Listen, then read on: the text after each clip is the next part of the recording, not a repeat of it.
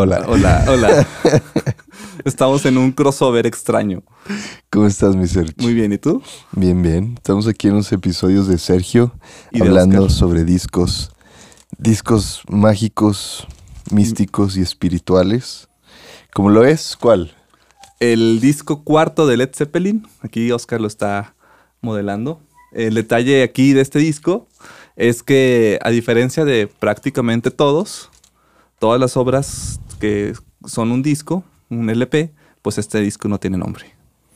Eh, es conocido pues como el cuarto disco de Led Zeppelin, o el Led Zeppelin 4, o el Cuatro Símbolos, o Runas, o Soso, que ahorita vamos a ver por qué también dicen que le cono- lo conocen como Soso, pero pues para, pues, prácticos. fines prácticos, el cuarto disco.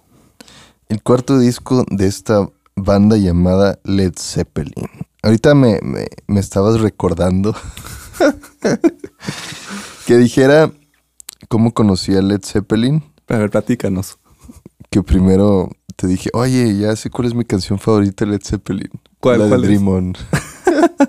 Dream On, para los que no sepan, no es de Led Zeppelin, es de Aerosmith, un clásico de Aerosmith. Pero pues yo creo que a lo mejor por el estilo de, de la melodía, sobre todo de, la, de, la- de las guitarras, pues sí como que dices, ah, pues igual y podría pasar por Led Zeppelin, nada más. Es que yo aborrezco, eh, ¿cómo se llama esta banda? Aerosmith. Aerosmith. Pero esa canción es muy, muy Led Zeppelin. Ajá, y es muy buena. Y es que, fíjate que de Aerosmith, eh, bueno, no vamos a hablar de Aerosmith, ¿verdad? pero haciendo como que un pequeño eh, paréntesis, Aerosmith pues tiene, es- eh, tiene un- dos épocas, la época padre y la época no tan padre. Y la época no tan padre es la que conocemos más, la de los ochentas para acá. Entonces la época padre es de los setentas y, y Dream On es de los setentas. Ok. Entonces... Pero cuéntanos, ¿qué es Led Zeppelin? O bueno, sea, Led Zeppelin, empecemos, corría el año de 1968, por ahí, 68. hace 53 años. Había una banda, bueno, Led Zeppelin es una banda británica, pero es como que una continuación de una banda que ya existía antes, que se llamaba The Yardbirds. ¿The Yardbirds? The Yardbirds, que eran más como The de... Yardbirds. The, the Yardbirds, because it was, it was más like a um, blues rock. Ok. Ah, Era más blues rock. eh, eh, y Jimmy Page, el guitarrista de The Yardbirds, era pues. eh, eh, fue el único que quedó, de cuenta, se separaron. Y él dijo, eh, no, pero pues yo quiero seguir en el grupo. Entonces voy a hacer mis, mi New Yardbirds. Ok. Entonces, originalmente de Led Zeppelin se iba a llamar The New Yardbirds. Entonces él empezó a ver que, bueno, ¿cómo voy a armar la banda? Entonces le hice a un amigo de él, eh, John Paul Jones, que es el bajista, tecladista y arma secreta de Led Zeppelin, que él ya era un músico de sesión. ¿Por qué arma secreta? Eh, pues son como de esos que, eh, que a lo mejor no son tan prominentes. No- no- o cuando piensas en la banda, no piensas en ese Como cualquier bajista de cualquier como banda. cualquier bajista. Eh, pero por ejemplo, en el caso de Pink Floyd, yo creo que el tecladista, Richard Wright, pues es el arma secreta. Porque quitas ese elemento que a lo mejor no es Roger Waters o David Gilmour, o incluso Nick Mason, y se falta algo, ¿no? Los Beatles, George Harrison. O sea, como que el que no sobresale tanto, pero si lo quitas, es como que algo Porque falta. en los Beatles si quitas al baterista, pues no pasa nada. no te creas. No te creas. No te- Como si lo fuera a ver. Entonces, bueno, ya junta a John Paul Jones, que es el bajista, tecladista, eh, que multiinstrumentalista, ¿no? Ya. O sea, era de que le pones un mandolín, un instrumento, lo que sea, él lo tocaba. Órale. Y, y era de que, bueno, pues nos falta un, un vocalista y un baterista. Entonces dan con Robert Plant, el vocalista, y es de que eh, tienes una voz acá medio blucerona, pues te unes. Ah, no. Y, y, eh, y Robert Plant es de que, ah, pues yo conozco un amigo, un amigo mío, es muy bueno en la batería, John Bonzo, John Bonan, Bonzo, el baterista, y ya es cuando se, se forman los New Yardbirds.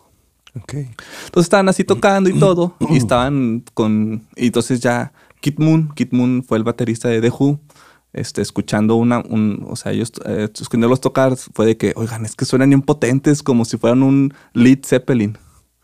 Entonces fue de que, ah, lead. Entonces, para ya hacerlo como que más, este, sonara más padre, le quitaron la A y ya fue de que LED, como los focos, Led Zeppelin. Y ya se forma la banda que principalmente era de, de blues rock, pero muy pesado, en una época donde precisamente estaba empezando a formarse lo que era el rock pesado, del 68, 60, del 67, 8 al 72, es como que el, el génesis del rock pesado. ¿Y, y cuál era, bueno, no sé, quería preguntarte, ¿cuál era como... Porque todo movimiento de música ha tenido un porqué, ¿no? ¿Cuál es el porqué del movimiento del rock pesado? Es que fíjate que no sé, no sé muy bien, pero como que haciendo como que atando cabos. eh, En, los 60s, pues empezó, eh, inició con el, con el rock and roll cincuentero, ¿no? Y pues a mitad, de esa década, pues empezó a haber mucha mezcla de muchos géneros folk, eh, pop, rock, psicodélico. Y pues em- y de ahí surgió como que ya lo que eventualmente fue el progresivo. Pero en el 68 hubo como un revival del rock and roll, del rock, del blues. Entonces, como que... Sea por los movimientos estudiantiles, ¿no? Que Probablemente. los jóvenes eran como la lo más importante en esa época y armaron Ajá. revoluciones y protestas y los maniquilaron. a, lo mejor. eh, sí, eh, yo creo que sí tiene algo que ver porque el 68 fue un año caótico, ahora sí en, todo- en todas partes del mundo. Y el, el- empezó a haber mucha nostalgia como que por los, la época más simple, ¿no? Los 50. Entonces como que mucho del rock and roll y blues empezó a tener otra vez más fuerza a finales de los 60 y es cuando empezó como que la psicodelia a, a, pues digamos, a perder un poquito, ¿no? O sea, como que la, lo mainstream, ¿no? Entonces, en, en esas épocas, a finales del 68, bueno, finales de los 60 en general, empezaban a haber muchas bandas que eran, este, le decían power bands, ¿no? Como Jimi Hendrix, como Cream, y que pues sean de que, oye, o sea, son tres personas y super pros y hacen un chorro de desmadre en, el, en, el, en el escenario y son súper estridentes y no sé qué. Entonces llega Led Zeppelin, que pues muchísimo más rudos o estridentes o potentes que esas dos bandas. Y fue como que un, wow, o sea, nunca había escuchado algo tan pesado, ¿no? Que básicamente era porque estaban enfocados mucho en el, en el sonido del blues, ¿no? Entonces, pues a finales, en el 69 sacan sus primeros dos discos. Que no es algo fácil de lograr, o sea, por eso por eso lo admiraron, ¿no? Fue que, Porque que, wow, si, sí. si pones si te ponen a ti, a mí y a otro güey en tocar, en- no, no logramos estridentear nada. No, no, y, y pues eh, ahora, si 40, 50 años después, ahorita están los de Greta Van Fleet, no sé si los conozcas, que pues eh, Como para... que sí, pero no. Ajá. que son que son como que ah son los nuevos Led Zeppelin unos chavillos mm, están en sus primeros en sus veintes que para bien o para mal ya dependerá a quién le preguntas pues suenan mucho a Led Zeppelin. Pero dices ok a lo mejor sí están muy copy paste lo que tú quieras pero que te digan eh suenas como Led Zeppelin ya cualquiera cualquiera es- diría o sea ya quien, quien quisiera no que te dijeran eso no es como un halago no yo creo entonces, pues bueno, Led Zeppelin empezó así súper con todo. Sobre todo eh, a, en- a finales de los, del 69, con su segundo disco, fue cuando ya despejaron, ¿no? Eh, incluso eh, para el 70, bueno, para eso en, en esa década, en los 60, había una encuesta anual, no me acuerdo muy bien dónde, de quién la hacía, que era de que la gente votaba por su banda favorita. Este, la hacía Fernando, ¿no? ¿Cuál fue? Las encuestas Verume, ¿no? Las de. el caso es que creo que la, era la MMI, una así de música de allá. Y. Pero Fernando era el que iba ahí. Fernanda y era el que Preguntaba. ¿no? De casa en casa. Bueno, el caso es que Led Zeppelin fue la segunda banda votada como la favorita. O sea, todas las, todos los, o sea, del 63 al 69 fueron los Beatles y en el 70 fue Led Zeppelin. ¿Y como- quién era el...? Al primero eran los Beatles. Ajá. O sea, que cada año siempre ganaban, siempre ganaban. Ya no, exist, ya no existían para el 70 los Beatles. Entonces, Led Zeppelin fue como la, la wow, ¿no? Eh, a nivel Gran Bretaña. ajá, Reino Unido. Y cuando los metieron al Salón de la Fama de Rock and Roll, en el museo de ahí viene de que Led Zeppelin fue, un- fue igual de influente en los 70s como los Beatles fueron en los 60s. Ok. Entonces, pues, o sea, Led Zeppelin es de las bandas que probablemente a las mamás no les guste, pero, o a las abuelitas, abuelitos, por lo ruidoso, pero pues fue, son un antes y un después dentro de la música. Pues si consideran una de las bandas precursoras del metal. Del metal, del rock pesado, o sea, Y curiosamente, eh, no, todo su, no todo su material es precisamente pesado o metaleroso. O intocable. O, intocable o, o, acá norteño, ¿no? Entonces, este... Eh, ¿Qué es lo que pasa? En el 70, cuando lanza su tercer disco, ah, pues, ¿qué onda que es acústico? Entonces a mucha gente no le gustó que fuera, eh, digamos que la, mitad del disco acústico. Algo, algo curioso porque desde el primero y el segundo disco tenían canciones acústicas, pero era una de nueve y aquí era como la mitad. Entonces mucha gente se sacó de onda. Como por ejemplo, ¿cuáles venían? Eh, las más famosas del tercer disco es Immigrant Song, que sale en todas las películas, había así por haber prácticamente que no es precisamente acústica. Pero hay otras como por ejemplo That's the Way, eh, Tangerine, em, otra que no sé cómo se pronuncia, Brown, no no me, acuerdo cómo se llama, este, Brown Your Stomp, algo así, que habla de, es una cabaña. No sé si se pronuncia así. Entonces eran canciones acústicas. Entonces la primera, el primer lado era pues más pesadón y el segundo era más tranqui, más, em, digamos, rural porque se iban, se fueron a un rancho a grabar, ¿no? A una casa rural. Bueno, rural en inglés, de Inglaterra, Inglaterra, ¿no? No, no literal rancho como aquí, pero bosquecitos. Ya. Entonces, pues de que, eh, pero ¿por qué? O sea, mucha gente no le gustó, dijeron que, que ya estaban acabados, lo cual, pues, fue como que, ¿qué onda? Entonces deciden otra vez irse a otra, a otra cabaña, a otro campo. Pero con más ruido. Pero con un poquito más ruido y empieza el génesis del cuarto disco.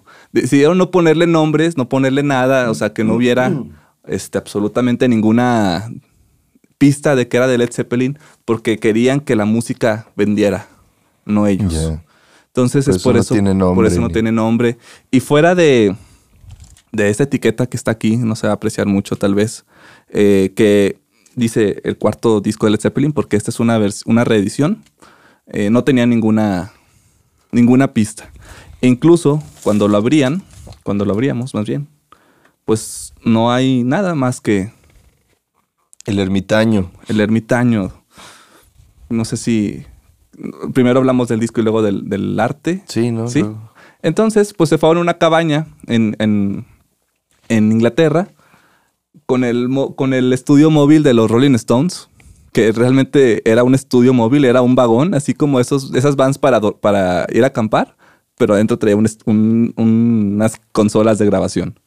Entonces, durante esa cabaña, estuvieron ahí un, rato, se fueron a hacer cuenta prácticamente a, acampar y grabaron lo que fue la, eh, su obra máxima, su obra maestra, ¿no? Considerados por muchos su mejor disco, el cuarto disco, donde viene una pequeña, una pequeña canción que probablemente todo el mundo lo ha escuchado, que se llama Stairway to Heaven, que precisamente habla, según Robert Plant, el que escribió la letra, habla de una mujer que te quita todo y se va.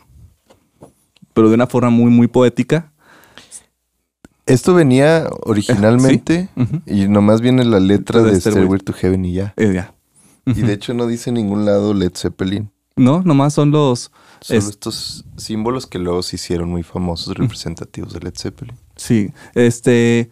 Parte de... Bueno, eh, para ese entonces, pues ya Led Zeppelin pues estaba como que asociado con lo ocultismo, precisamente porque a Jimmy Page, el guitarrista, pues le encantaba todo eso.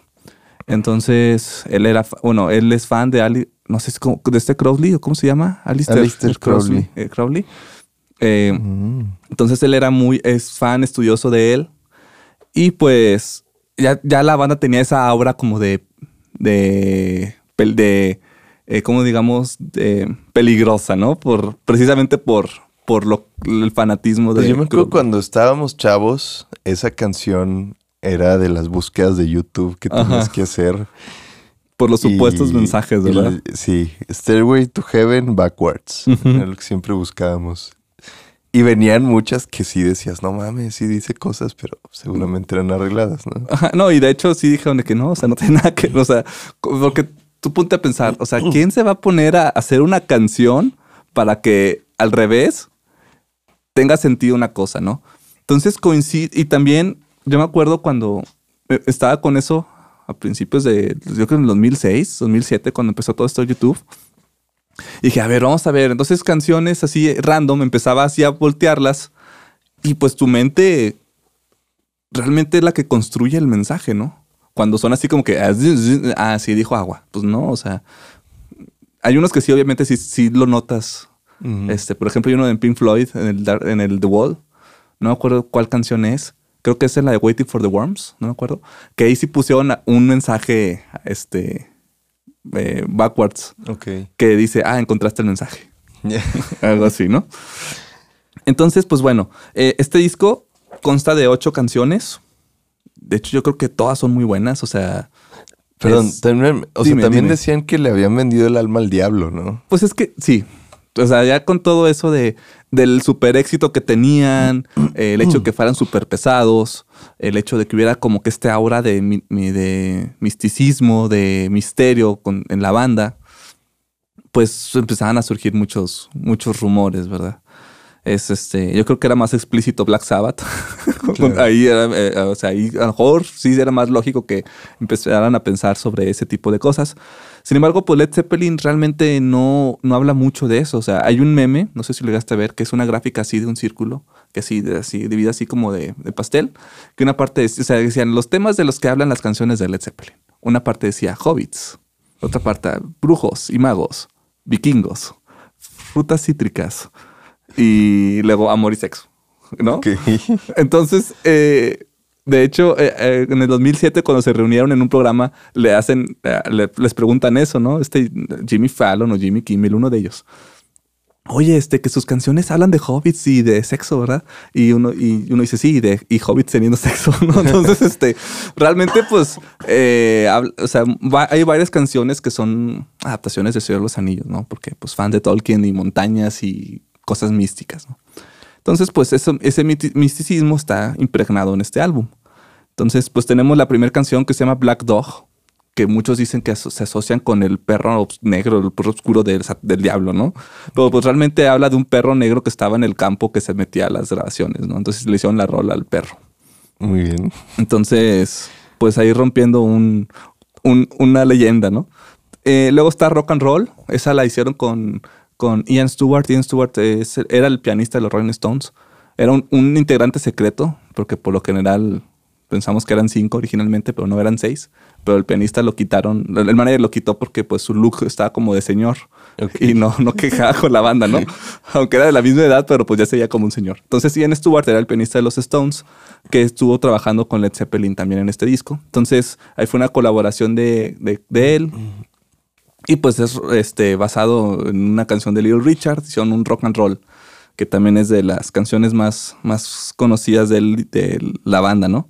Luego la que sigue, The Battle of Evermore, eh, es un dueto que, hicieron con, que hizo Robert Plant con una cantante folk eh, que se llama, aquí viene el nombre, no voy a equivocar, Sandy Denny, eh, que habla precisamente de la guerra, de la guerra de la independencia escocesa. Entonces ahí es un dueto muy interesante porque Robert Plant canta como si fuese el narrador de lo que está pasando y Denny, Sandy Denny, eh, lo que hace, canta lo que están haciendo la gente, las personas que se están revelando. Entonces es como que un cuento folk extraño y pues con un título como del cielo de los anillos, ¿no? The Battle of Evermore. luego llegamos a la, pues a la, al final del lado uno, que es Stairway to Heaven, pues que muchos es considerado pues, la canción emblemática de la banda que a su vez ha sido ha tenido muchas controversias con eso como decías de los mensajes ocultos o que o el hecho de que es un plagio que unos dicen que es un plagio de una canción que se llama Spirit. Este no no miento de, de, una banda que se llama Spirit. Este pero pues realmente si la hay muchos análisis sobre respecto al tema y pues sí son parecidas las el, el cómo se llama el el digamos, el arreglo, pero realmente no, no son muy... Ya cuando las tocas, pues no son iguales. Porque sí, sí es algo que se escucha mucho, que, que muchas canciones las sacaron, Ajá. agarraron... De todo, sí. De otras, sobre todo folks y, canciones típicas, como el When the Levy Breaks. Ajá, que bueno, que ese es un, esa es un cover, ese sí es un cover cover. Pero sí, hay muchas canciones de Led Zeppelin que pues se han comprobado que tomaron prestado por decirlo de una forma amable, y se les olvidó dar el crédito a los originales, ¿no? Entonces, puede... Pero bueno, hay de copias a copias. Exacto. O sea, por ejemplo, Panda, que copiaba sus canciones y no, no le salen. Sí, por ejemplo, una canción muy famosa de ellos, de Led Zeppelin, Whole Lotta Love, pues es una mezcla de ellos con una canción de Willie Dixon, un blusero. Entonces fue de que cuando el blusero se dio cuenta fue de que eh, pusiste un pedazo de mi canción. Ah, bueno, ahí te va el crédito. ¿No? O sea, quédate, te diste cuenta, te pongo el crédito, ¿no? casi, casi. Eh, pero sí, hay muchas canciones que son tradicionales, muchas canciones que son de los 20 o 30 que ellos reinterpretaron, como el caso de When the Levy Bricks. Pero eso debería quitarles mérito a Led Zeppelin. Fíjate que no sé. Eh, por, por, un lado, sí es como que dices, chin, o sea, o sea, siendo tan, tan talentosos eh, que copiaran, pues sí es como que dices, híjole, o sea, ahí como que falla un poco. Sin embargo, eh, como dicen, o sea, cada quien va agarrando sus influencias y de repente tú haces una canción y resulta que se parece a otra, ¿no? Sin que te des cuenta. Entonces sí, es, un tema complicado. Hay unas que dices que sí, o sea, sí se pasaron, es la misma letra, ¿no? O por ejemplo, que sí se pasaron, o sea, es lo mismo, solo que mucho más rudo. Que pues ahí pues sí dices, oye, en lugar de poner tu crédito, pues, o sea, poner el crédito correcto, ¿no?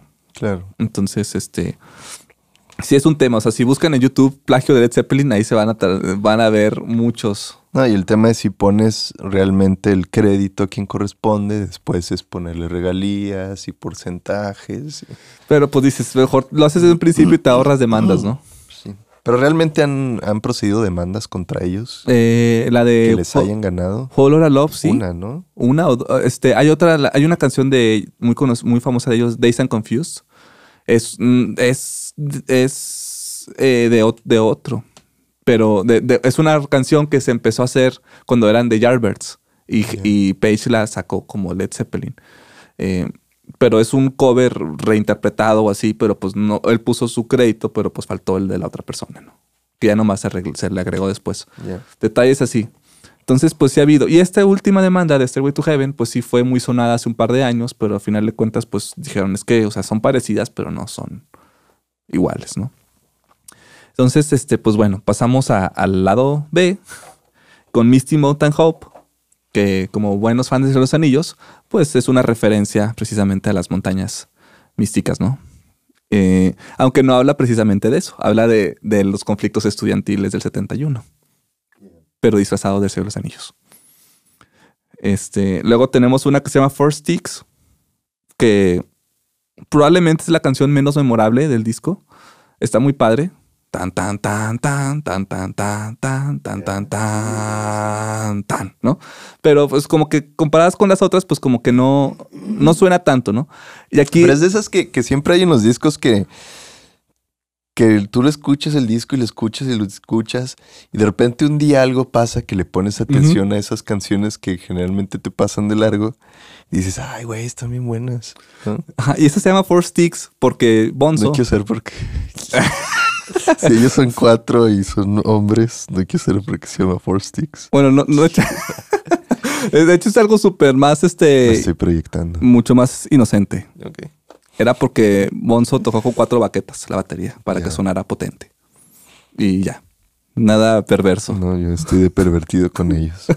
Luego tenemos Going to California, que yo creo que es como la canción más bonita del disco. De hecho, estaba un día con Raúl, estábamos ahí en el, carro hace varios años y salió esa. Y me dice, ¿esa de quién es? Le digo, es de Led Zeppelin. Ah, cabrón, está muy bonita para ser de Led Zeppelin. Sí, es, una, es una balada. Eh, inspirada parcialmente en Johnny Mitchell. Johnny Mitchell es una cantante folk. Se cuenta como Bob Dylan, pero es su equivalente. Pero Bob Dylan, en cuanto cantante folk representativo de hombres, Johnny Mitchell es la cantante representativa folk de mujeres, ¿no? O sea, eran así el tú por tú. Y pues, eh, eh, pues ellos fans de Johnny Mitchell hicieron como una clase de homenaje a ella. Entonces habla respecto a, habla sobre California, sobre los terremotos en California y sobre encontrar a la, a la mujer ideal.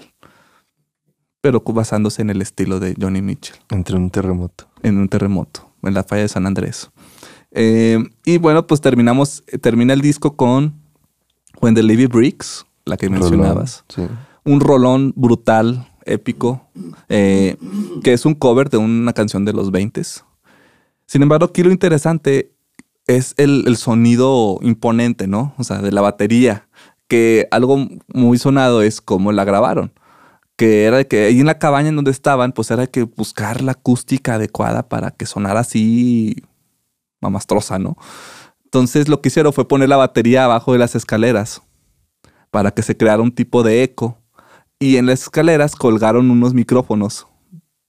Y, y esos micrófonos los conectaron a una máquina de eco para que sonara con mucho eco y mucha, mucho reverb, ¿no? Entonces, si quieren hacer canciones con baterías mamastrosas e imponentes, pónganse abajo de una escalera y cuelguen micrófonos. Deberías de poner marcadores en el video para poderle pausar, ir a escuchar la canción y luego regresar al video. De hecho, porque ahorita le estoy repasando en mi cabeza.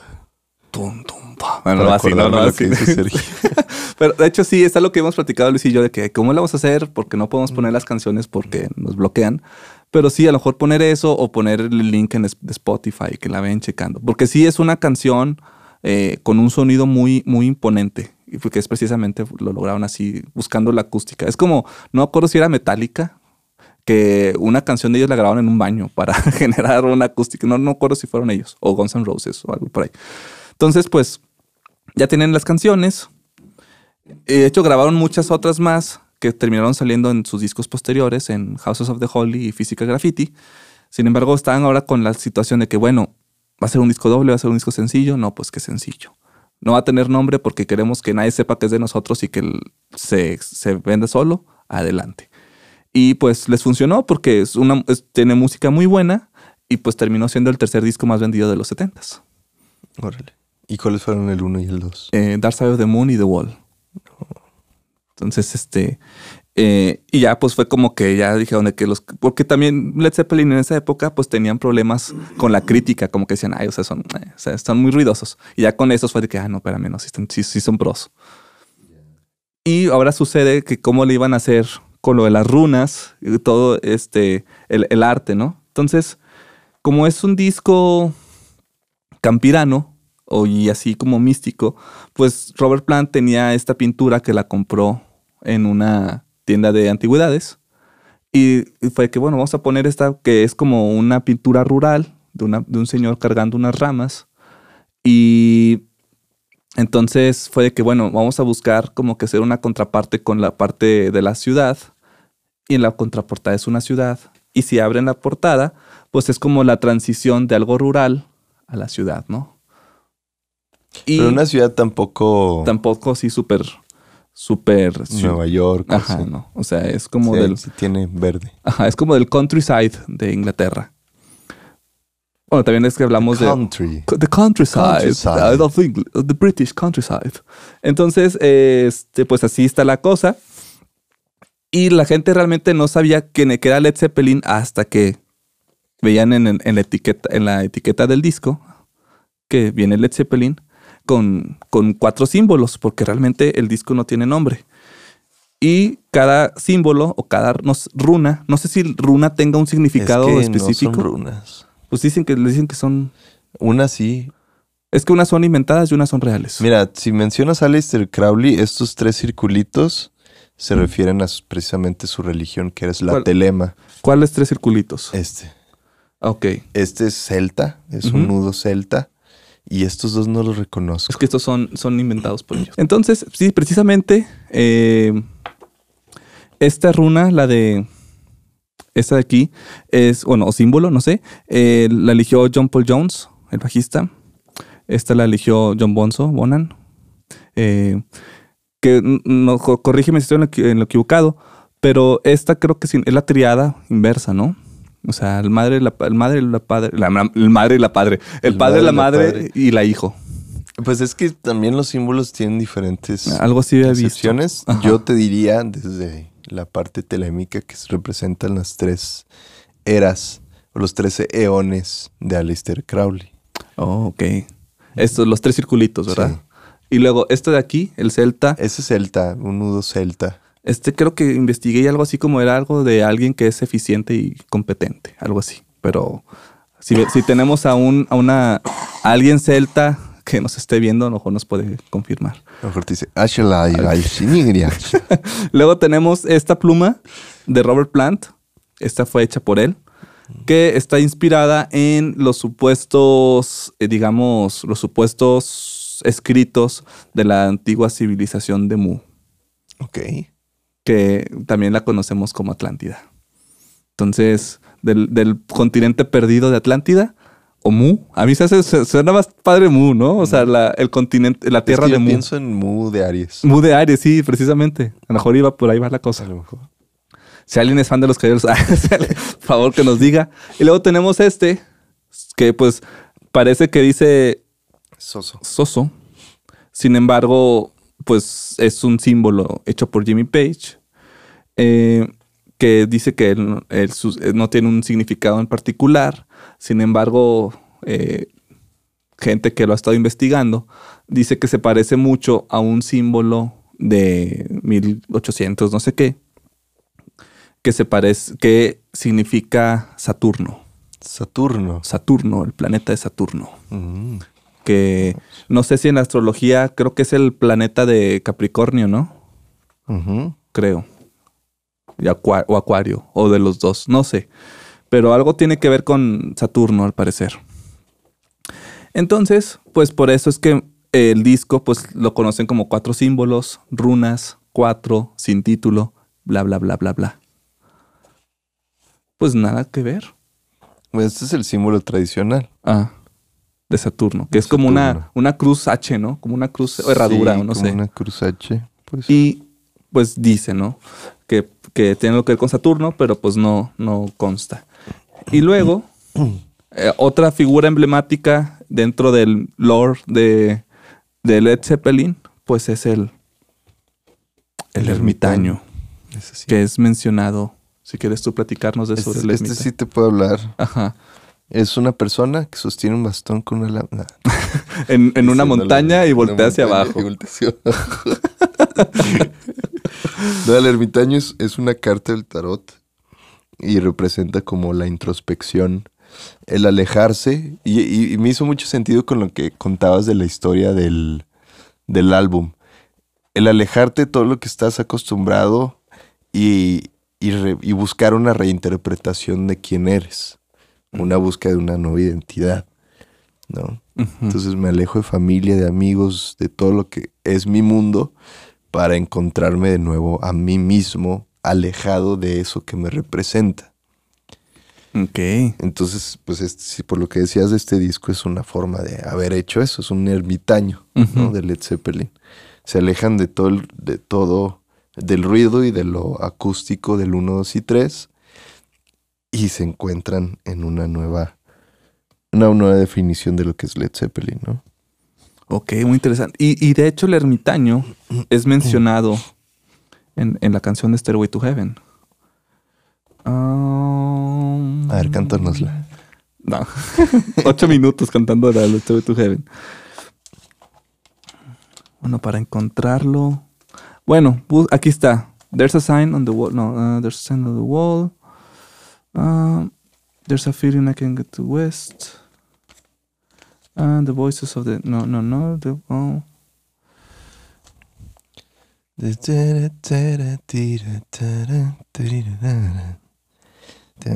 Bueno, por ahí debe estar. Es que luego si me quedo aquí buscando la, la, la, ver, la- tú habla y yo te lo busco. este, If there's a bustle in your head grow, don't be alarmed now. It's Eh. just a spring clean for the May Queen. que quién es la May Queen, quién sabe. El caso es que esa canción, eh, la música la tenía Jimmy Page, más o menos terminada, y Robert Plant la, la, hizo en un día, y tenía un libro así viejito ahí que tenía este arte. Entonces fue que, ah, pues estaría padre como que replicar el arte del libro viejito y poner la canción de Stairway to Heaven. Y este, básicamente, Stairway to Heaven, eh, puede que sí ya sea como que algo choteada la canción, o sea, eh, mucha gente, pues, de hecho ya ellos mismos es como que ya, o sea, hay más canciones. Sin embargo, e- esta canción resume prácticamente el disco. Es acústico, es rock, es eléctrico pesado Y ahorita que mencionabas eso de, la cuestión de lo ermitaño, lo que se olvidó decir al inicio es que habla, es que ellos cuando se fueron a la cabaña esa, en, el countryside de Inglaterra, pues fue de que se alejaron, o sí, como tú dices, se alejaron por, por completo de, de todo. O sea, no tenían ni con qué embriagarse, ni con quién estuvieran acompañándolos, ni nada. Y básicamente era de que se iban al campo a despejarse y regresaban al estudio a componer. O no, a la casa a componer y a grabar. El estudio lo grababan en... Utilizaban el, el, estudio móvil de los Rolling Stones, que era un camioncito. Entonces, pues por eso tiene como que esta vibra como de montaña o de, de que lo podría escuchar en, en, una cabañita, ¿no? El álbum. Precisamente porque tiene, tiene, es, es pues porque se hizo así, ¿verdad? Ando aquí también buscando. Oye, pues no encuentro exactamente no, es que bien, la palabra ermitaño, pero. Es que es algo de que. No, no dice ermitaño tal cual. Es, es habla de una persona que está con, una señal en un. Um, pero bueno. And as we wind on down the road, our shadows taller than our soul, there walks a lady we all know who shines white light and wants to show, que irradia luz blanca y quiere enseñar cómo todo aún se transforma en oro. Eso es, eso es muy místico, alquímico. Y si escuchas con atención, la tonada va a venir hacia ti al fin, cuando todo sea uno y uno sea todo. Ser una piedra y no rodar. Algo. Este, para más traducciones de, canciones, favor de contactar a Oscar Troyo. Oscar Troyo Traducciones. Este, sí, de hecho, es que también, o sea, tiene como que tanto simbolismo la canción, que a lo mejor por eso se ha interpretado de muchas maneras. Sin embargo, pues, Robert Plant dice que trata de una mujer que te, te quita todo y se va. Entonces, eh, pero aquí está muy místico. Sí, te digo, realmente, mm, este, no sé en qué parte es. O sea, es una frase, o sea, porque el ermitaño eventualmente vuelve a salir en, en una película de Led Zeppelin en un concierto. Entonces, que es un concierto donde luego pusieron secuencias de cada uno y hay una escena donde sale el ermitaño. Entonces el ermitaño se vuelve una figura importante dentro de todo el misticismo de la banda. quiero leer algo que me gustó mucho. Sí, hay dos caminos por los cuales puedes ir, pero en el camino largo o en la vía larga, aún hay tiempo de cambiar el camino en el que estás. Qué bonito. O sea que no importa qué camino elijas, puedes acomodarlo conforme vas en él. Es, es medio, medio, como de trova, ¿no? La, la canción casi casi. A lo mejor eran trovadores. A lo mejor es precursor de la trova. Estamos viendo ya muchas, este, muchas suposiciones. Y hay un trovador que nació. No, no, que ver. Pero pues es como que la el camino se hace el andar, ¿no? Prácticamente. Exacto. Golpe a golpe. Beso a beso. Y así. Pero bueno, este, para finalizar. Quiero hacerte una pregunta antes de cerrar. Dime, dime. ¿Por qué crees que siendo o habiendo sido tan importante en Gran Bretaña, aún no llegó al nivel, como a permear al nivel de, de Beatles y Rolling Stones en Latinoamérica, por ejemplo? No sé. Es algo muy curioso porque yo creo que tiene mucho que ver con la cultura o con o porque por ejemplo a lo mejor voy a contestar esto con otra otra banda Queen. Queen ahorita pues es rarísimo que alguien en cualquier parte del mundo diga que no conoce a Queen o no ha escuchado una canción de ellos o que no les guste no sin embargo cuando ellos estuvieron no, cuando tan activos todos no nada más Roger Taylor y y este Brian May eh, realmente ellos pegaron fuerte en Inglaterra. En Estados Unidos, pon tú que en los 70 un poco y ya. O sea, realmente no trascendieron mucho y en Inglaterra son de los más vendidos de la historia de Abios y por haber. Y no fue sino hasta mucho tiempo después, cuando ya este, como que tuvieron el, el break mundial, eh, Mercury cuando, cuando, estaba enfermo, no decía, es que no quiero que se sepa que estoy enfermo porque la gente va a comprar nuestros discos por lástima. Entonces, este, yo creo que es algo cultural o algo regional, o porque si bien la música es, es universal, a lo mejor hay ciertos temas o ciertas melodías que se encajan en ciertas partes ¿no? de, de, de, las regiones del mundo.